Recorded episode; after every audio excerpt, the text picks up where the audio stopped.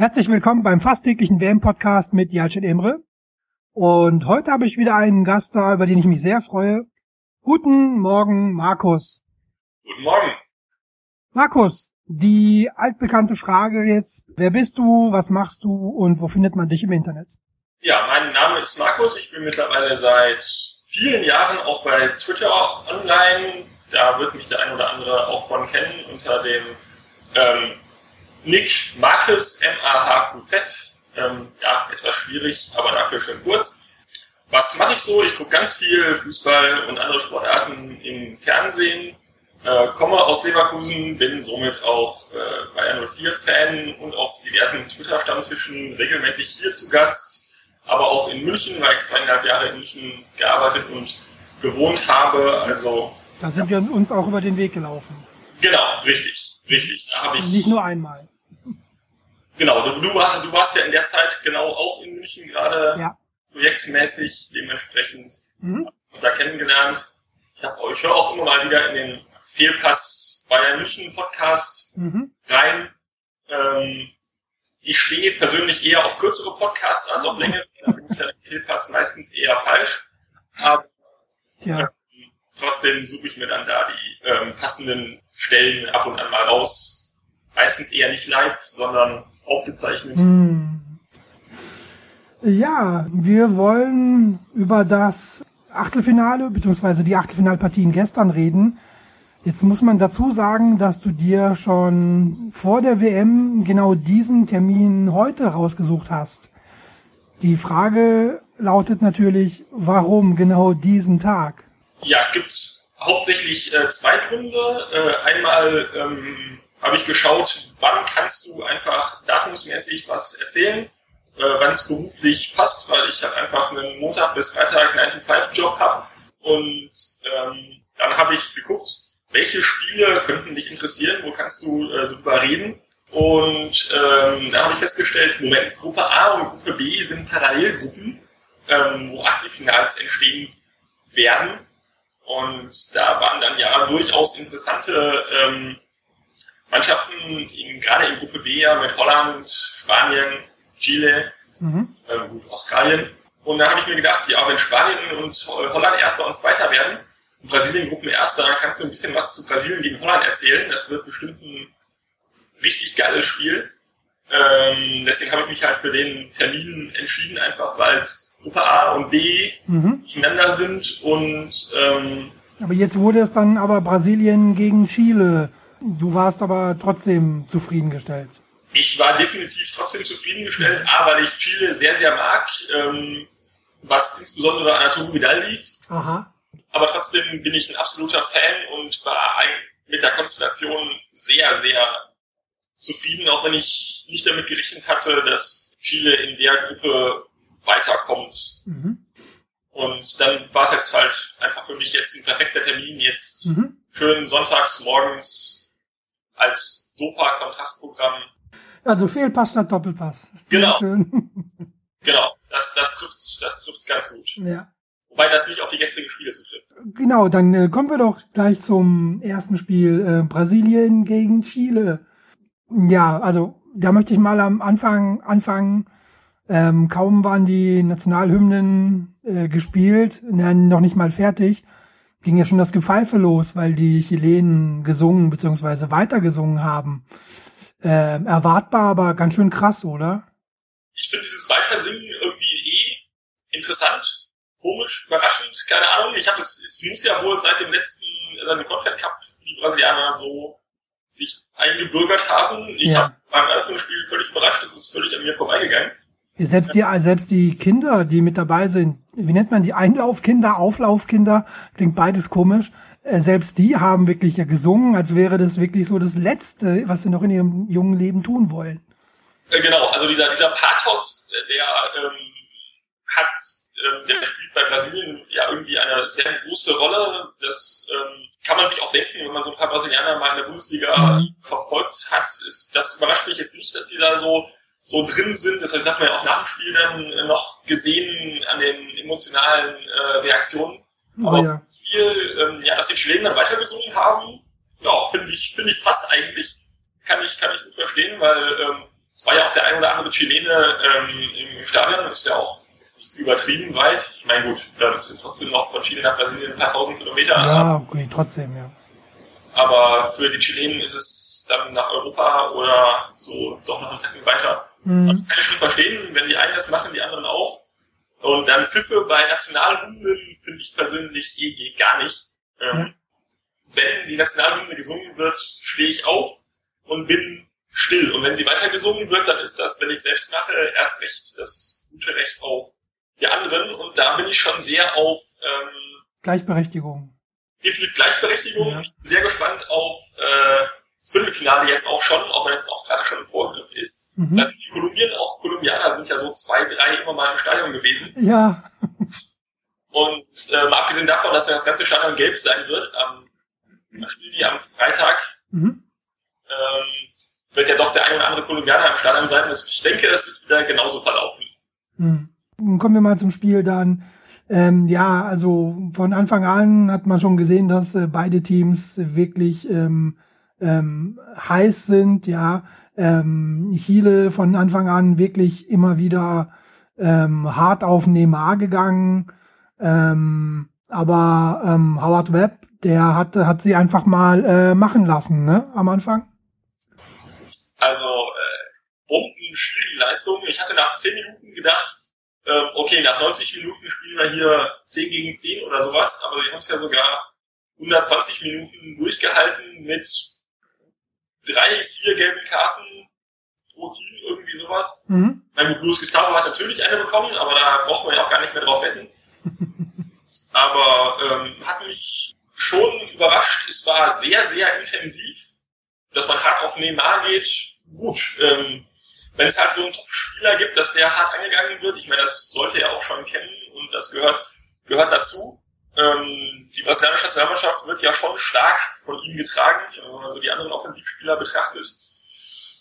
Kam da jetzt eher nicht so viel bisher. Mhm. Gerade Fretz enttäuscht mich, enttäuscht mich extrem. Letztes Jahr im Confed Cup. Auf fünf Tore, Torschützenkönig geworden und jetzt ähm, stolpert er da so rum. Hm, ich fand ihn auch in Lyon immer schon gut. Ich bin überrascht. Ich habe auch mich immer gewundert, warum tauscht er nicht mal ähm, Scolari und einen anderen Stürmer. Gut, dann kam gestern Abend Jo und dann habe ich festgestellt, warum. das ist schon sehr, sehr Neymar-lastig da offensiv. Und dann da hart drauf zu gehen, wieso nicht? Das gehört dazu. Ja, ja, genau. Also das war natürlich so die eine Idee von Chile, hatte ich den Eindruck. Und ja, aber sie hatten irgendwie jetzt, ähm, gerade in der ersten Halbzeit, hatten sie aber auch, was das Spiel nach vorne anging, also den Aufbau, wirkte alles so ein bisschen ungenau und auch oft irgendwie unglücklich. Aber ja, ähm, immerhin ist das nach der Pause ein bisschen besser geworden. Es war offensiv insgesamt eher eine schwächere Leistung von Chile, wobei auch die Gruppenspiele jetzt keine offensiven Glanzleistungen waren. Nee, eher in der Abwehr, ja sehr diszipliniert, genau, und ähm, sind robust einfach äh, da, spielen das, äh, was sie können. Und nach vorne ähm, sind sie, ja, wie soll ich sagen, äh, etwas ungenauer gewesen, da hast du schon recht, so hatte ich sie eigentlich nicht in Erinnerung. Aber wenn sie dann halt mal vorm Tor waren, wenn sie zum Abschluss gekommen sind, dann sah es auch meistens ziemlich gefährlich aus. Also fand ich zumindest. Also ich meine, viele Torschüsse hatten sie in der ersten Halbzeit nicht. Ich habe jetzt nicht die Statistik auswendig gelernt aber da war die Chancenverwertung schon nicht allzu schlecht. Ich äh, glaube, der einzige Torschuss, der ist reingegangen. Genau. also das äh, ist auch ein, ein Qualitätsmerkmal, äh, dass man Brasilien gegen Brasilien jetzt die nicht an die Wand spielt, ähm, kann ich kann ich verstehen. Da bin ich auch wieder aufs Viertelfinale sehr gespannt, weil Kolumbien ja eine deutlich andere Herangehensweise hat als Chile, auch schon jetzt in der, in der Gruppenphase, auch wenn die Gruppenkonstellation natürlich eine, eine ganz andere war. Ja. Ähm, du hast ja schon erwähnt, ähm, Neymar, das ist so ein bisschen Segen und Fluch zugleich, habe ich so den Eindruck. Neymar hat natürlich A, natürlich einen immensen Druck auf seinen Schultern. Ich meine, alle Hoffnungen, die Hoffnungen des ganzen Landes sind auf ihm. Und auf dem Platz hat man ja gestern gesehen, versucht er auch überall zu sein, ja. Stellenweise habe ich so das Gefühl, er will selber die Chance den, den, den letzten Pass spielen und dann auch irgendwie reinmachen. Könnte das nicht auch zu einem großen Problem werden, so in den äh, kommenden K.O.-Spielen? bin ich absolut äh, bei dir. Also ähm, er scheint ja offensiv irgendwie die einzige richtige Option zu sein, die, die da ist. Und ähm, teilweise ist es halt so aus dem defensiven Mittelfeld raus oder aus der Abwehr raus über David Lewis oder so. Wir geben Neymar den Ball und wünschen ihm viel Glück. Mhm. Das ist ähm, das ist definitiv eine, eine Schwäche von Brasilien. Ich meine, sie haben ja auch gegen Mexiko offensiv jetzt nicht richtig überzeugt, auch gestern. Ähm, sie hatten Bomben-Szenen, äh, wo, wo man eigentlich denkt, jetzt machen sie es 2-1, jetzt machen sie es 2-1, aber dann äh, doch auch wieder äh, nicht. Ähm, ich finde, Neymar kommt mit dem psychischen Druck, nenne ich es mal, sehr gut zurecht. Er ist ja auch noch relativ jung. Und dafür, dass halt die ganze Last auf ihm liegt, ich meine, er hat jetzt vier Tore gemacht. Ja. Er spielt gut, sehr gut eigentlich sogar, aber ähm, ihm würde es sicherlich auch gut tun, wenn er mal Entlastung hätte und nicht nur den Ball überall holen muss, äh, dann Doppelpass alleine und dann den reinmachen. Fühlt sich, fühlt sich so, sorry, fühlt sich aber so ein bisschen an wie ähm, Cristiano Ronaldo, also von, von seiner Stellung im Team her. Er ist so derjenige, der über allem schwebt. Ähm, würde dem Team ja bestimmt gut tun, wenn es noch einen Spieler gäbe auf seinem Niveau, oder? Definitiv, würde ich absolut unterschreiben. A, weil dann Brasilien einfach weniger berechenbar wäre. Mhm. Ich meine, viele hat es ja gestern schon versucht, indem sie, wie wir eben schon beide ja. festgestellt haben, komplett auf Neymar zu gehen. Ähm, ich glaube, Neymar hat auch schon eine gelbe Karte. Ich meine, wenn er jetzt im Viertelfinale die zweite gelbe kriegt, dann könnte es im Halbfinale interessant werden für ja. Brasilien. Es könnte dann beides sein. Entweder die anderen Spieler denken, jetzt müssen wir Neymar ersetzen. Mhm. Aber gut, das übergreifen jetzt noch sehr weit vor. Ja, äh, genau. Lass uns doch mal beim Elfmeterschießen bleiben. Genau. Ja, ich habe noch einen Spruch hier von einem Kumpel gehört gestern, der meinte, jeder Kontinent verdient sein England. Ähm, meint er, dass Chile das England ähm, Südamerikas ist? Also ich fand jetzt, ja, so, so ein bisschen. Ich fand jetzt Brasilien, die Elfer auch nicht so viel besser. Also. Naja, stimmt. So wirklich viel haben die sich nicht genommen, richtig. William war derjenige, der den Ball äh, schön am leeren Eck und am leeren, also am leeren Tor quasi vorbeigeschoben hat. Ähm, das ganze Stadion inklusive, glaube ich, ähm, alle an den Fernsehbildschirmen haben aufgestöhnt. Genau, also deswegen ähm, weiß ich nicht, ob ähm, tatsächlich Chile das England Südamerikas ist, weil es gab auch richtig schlechte Elfmeter der Brasilianer. Also mm. ähm, auch flach in die Mitte ist, finde ich jetzt auch persönlich auch nicht die beste Variante. Ja ähm, von Hulk, glaube ich. Mhm. Ähm, während eigentlich der, ganz, der beste Elfmeter des ganzen Elfmeterschießens hat der Chilene geschossen. Äh, der Alan Ruiz, äh, ähm, der ja. liegt schön, schön in den Winkel. Also unhaltbare Elfmeter gibt's ja nicht. Nee, ähm, wunderbar. Und auch, glaube ich, mit wenig Anlauf oder kaum Anlauf einfach das Ding hier reingezimmert. Ja, ich, ich, hatte, ich hatte noch gar nicht so richtig hingeguckt, da war der auf einmal schon drin. Also okay. Der war schon, war schon geil. Aber es, also, die Leistung der Schützen war schon, naja, also ich meine, es wurde ja dann auch in, in sozialen Medien und TV teilweise auch äh, Julio Cesar extrem gefeiert. Ja, ähm, zum, zum, zu Recht, also ähm, wirklich äh, tolle Paraden im Spiel und dann eben mit dem Elf Elfmeterschießen eben zwei rausgeholt. Respekt. Definitiv, wobei ich halt ähm, Bravo nicht schlechter fand. Ich meine, er hat halt das Pech, dass dann seine Schützen nicht äh, getroffen haben, aber auch er hat im Spiel gut gehalten und äh, die Elfmeterqualität war jetzt von beiden nicht so überragend, der, der Schützen. Ähm, und da hat er gleichwertig gehalten. Ähm, ja. Die in, insgesamt, ja, ähm, würdest du dazu stimmen, wenn ich sage, ähm, das ähm, Weiterkommen war äh, verdient, aber ähm, so in Anbetracht jetzt hier des nächsten Gegners, der da kommt, der heißt Kolumbien, muss äh, Brasilien noch ein bisschen zulegen. Es war verdient, weil sie schon das aktivere Team waren. Genau. Wenn man das jetzt, wenn man das jetzt so ansetzt, sie hatten mehr Chancen, ähm, sie waren offensiv äh, besser, wenn man das als Maßstab nimmt, war, es sicherlich verdient, ähm, wobei man auch meiner Meinung nach verdient weiterkommen kann, wenn man eine gute Abwehrleistung bringt. Also hätten wir jetzt hier gesprochen und Chile hätte im Elfmeterschießen gewonnen, hätte ich wahrscheinlich auch gedacht, gesagt, es, wäre, es war ein verdienter Sieg, weil einfach man auch die Defensivleistung gegen das Heimteam äh, honorieren muss und Elfmeterschießen ist ja immer so eine Sache. Es, es war, war irgendwie so ein typisches Unentschieden, was es ja schlussendlich eigentlich auch ist, wenn es mhm. es ins Elfmeterschießen geht. Aber Kolumbien, ähm, ich habe vor der WM, als Falcao endgültig ausfiel, ja, ich habe meine Tipps, äh, ich habe A meine Tipps geändert, weil ich dachte, ich hatte eigentlich äh, gedacht, Kolumbien wird auch durch die Gruppe durchmarschieren. Mhm. Ähm, bei den Gegnern, aber als dann Falcao ausfiel, habe ich gedacht, hm, könnte doch ein bisschen enger werden. Aber jetzt überzeugen sie mich. Ich meine, sie sind das stärkste Offensivteam. Ja. Und ähm, das könnte für Brasilien schon interessant werden. Defensiv sehe ich Kolumbien aktuell nicht so. Ich meine, ich kann sie auch nicht einschätzen, weil richtig gefordert wurden sie noch nicht. Mhm. Ähm, und, aber Jepes ist ja auch schon gefühlte 43. Ich glaube, er ist 38. Mhm. mhm. Ähm, weiß ich nicht, ob gegen Kolumbien wird ein ganz, ganz anderes Spiel. Aber ich habe gestern auch Tweets schon gelesen, ich glaube auch von, von Genetzer, dass er glaubt, dass es quasi ähm, jetzt der Befreiungsschlag von Brasilien war gestern, dass das der emotionale Punkt war. Ähm, bin da zwiegespalten. Mhm. Es, könnte, es könnte das Deutschland-Polen-Phänomen sein von 2006, äh, mhm. die Befreiung. Es kann aber auch sein, dass sie einfach am Freitag genauso weiterspielen und wenn Kolumbien dann offensiv das ausnutzt, dann kann das auch ein 3-2 für Kolumbien werden oder sowas. Also, mhm, ja. Stimmt. Aber ja, ähm, verlegen wir doch noch äh, ein paar Sätze über das ähm, Spiel Kolumbien gegen Uruguay. Ähm, ja, du hast die Offensive angesprochen. Da muss man ja sagen, also gerade zu Anfang war ja Uruguay sehr defensiv eingestellt und Kolumbien hatte fast irgendwie 70 Prozent Ballbesitz. Also ich habe mir schon gedacht, wow, die haben ja ähm, die ganze Zeit den Ball.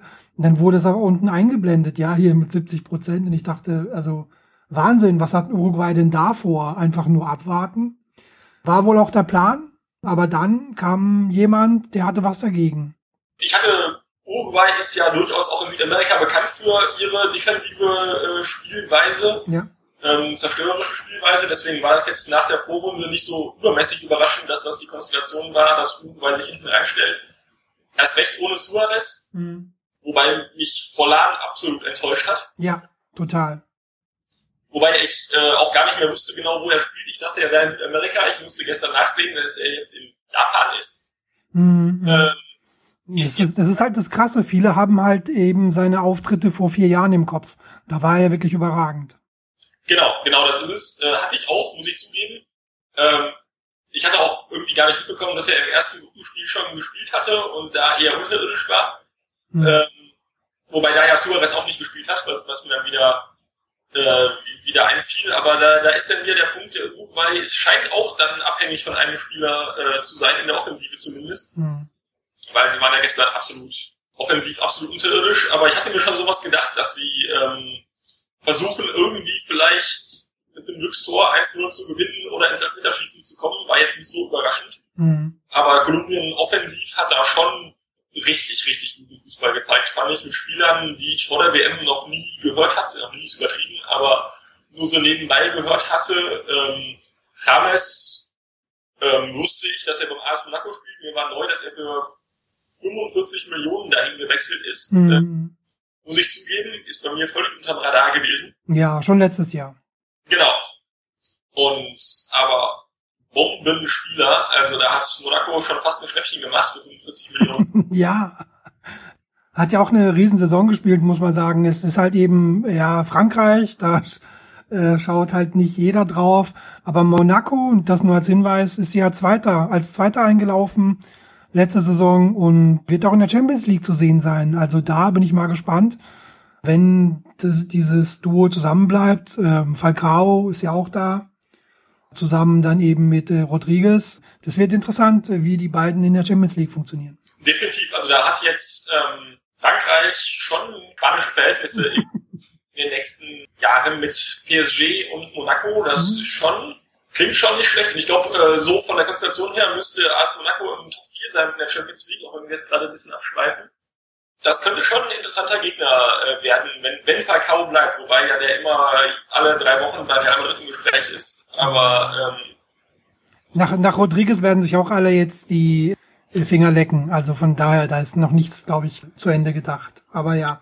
Ähm, Hammer. Ähm, auch Quadrado ähm, der in Florenz spielt, den ich da auch nur so nebenbei mitbekommen habe, auch eben nochmal in, in einer dreiminütigen Vorbereitung auf den Podcast äh, nochmal kurz geguckt, ähm, der, was er bisher so gespielt hat und dann irgendwie auch schon drei Jahre mal Udine gewesen, da 20 Spiele in drei Jahren gemacht oder sowas und jetzt auf einmal ähm, kommt er groß raus, seine, diese, diese Kopfball ähm, Vorlage, ja. Vorlage Hammer. Also ähm, ja. Nee, ein Riesentypen war, glaube ich, seine vierte Vorlage insgesamt. Und die meisten dafür natürlich eben für Rodriguez. Das scheint auch ein sehr eingespieltes ähm, Team zu sein.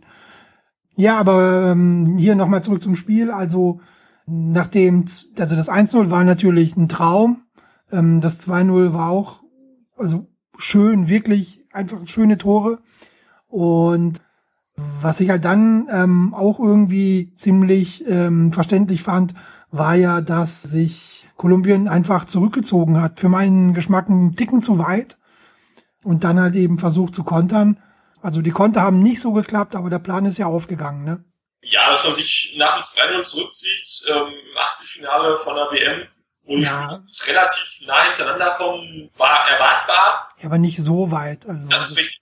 Das war schon ähm, eher so ein bisschen Däumchen drehen, hatte ich das Gefühl. äh, Wobei halt einfach von Uruguay, ich meine, man konnte sich so weit zurückziehen, weil ich meine, Uruguay hatte dann ja den Ball und ähm, aus Pina hat ja auch noch zwei, drei gehalten, aber es war jetzt nicht übermäßig zwingend. Ja. Hätte man das gemacht, wenn Suarez gespielt hätte, hätte ich größere Angst um Kolumbien gehabt. Aber bei dem Sturmpotenzial, das dann da auch noch eingewechselt wurde, konnte man das machen. Ich hätte es gern anders gesehen. Auch für meinen Geschmack war es ein bisschen zu weit. Und die Konter waren schlecht ausgespielt, wenn sie mal am Ball waren. Das habe ich schon habe gedacht, mit den Offensivspielern, ich meine, nachher wurde auch noch gewechselt, aber ich habe gedacht, die Offensivspieler wären auch gute Konterspieler. Hm, scheint irgendwie nicht so zu sein und sie hatten in dem Bereich gestern einen schlechten Tag. Keine Ahnung. Hm. Dann äh, freuen wir uns doch mal auf das Viertelfinale Brasilien gegen Kolumbien. Ich glaube, da ist wirklich jede Menge Spannung drin. Also ich freue mich sehr darauf, muss ich sagen. Natürlich der Gastgeber auf der einen Seite und dieser ähm, enorme Sturm mit eben Martinez und äh, Rodriguez auf der anderen Seite. Ich glaube, das wird sehr, sehr unterhaltsam. Das denke ich auch, definitiv. Dann ähm, wollen wir noch hier ein paar Sätze verlieren über die ähm, kommenden Achtelfinalspiele. Holland gegen Mexiko. Ähm, ist das spannend für dich? Hast du da einen Favoriten? Ich habe von beiden, glaube ich, alle drei, äh, ne, aus Niederlande, Australien habe ich nur halb gesehen, ansonsten habe genau, ich alle drei, hm? alle drei äh, Gruppenspiele jeweils gesehen. Ich hatte von Mexiko nichts erwartet, aufgrund der Qualifikation, wo sie ja in die Playoffs gegen Neuseeland mussten. Mhm, oh ja. Wobei sie da ja dann wieder stark gespielt haben.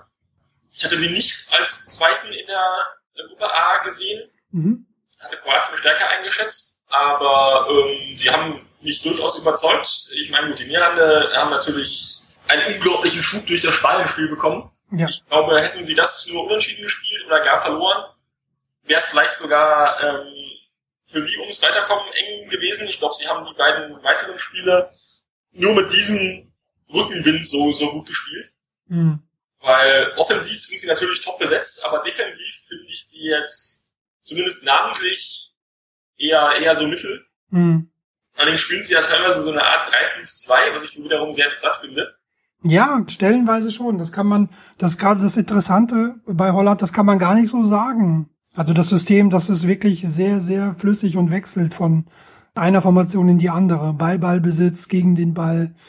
Sehr interessant. Definitiv, definitiv. Deswegen ähm, ist ja, glaube ich, das erste Spiel, wenn ich jetzt nicht völlig auf dem falschen Dampfer bin, also 18 Uhr, das kann man sich sonntags noch auch gemütlich angucken, da freue ich mich auf jeden Fall auch drauf. Mhm. Freust du dich denn auch auf das, was wie haben wir es genannt, die, die Perle der K.O.-Spiele dann um 10, Costa Rica gegen Griechenland? Da kann ich jetzt auch mal wieder Genetzer zitieren. Ähm, das ist jetzt auch wieder so ein Spiel, was man nur bei der WM guckt.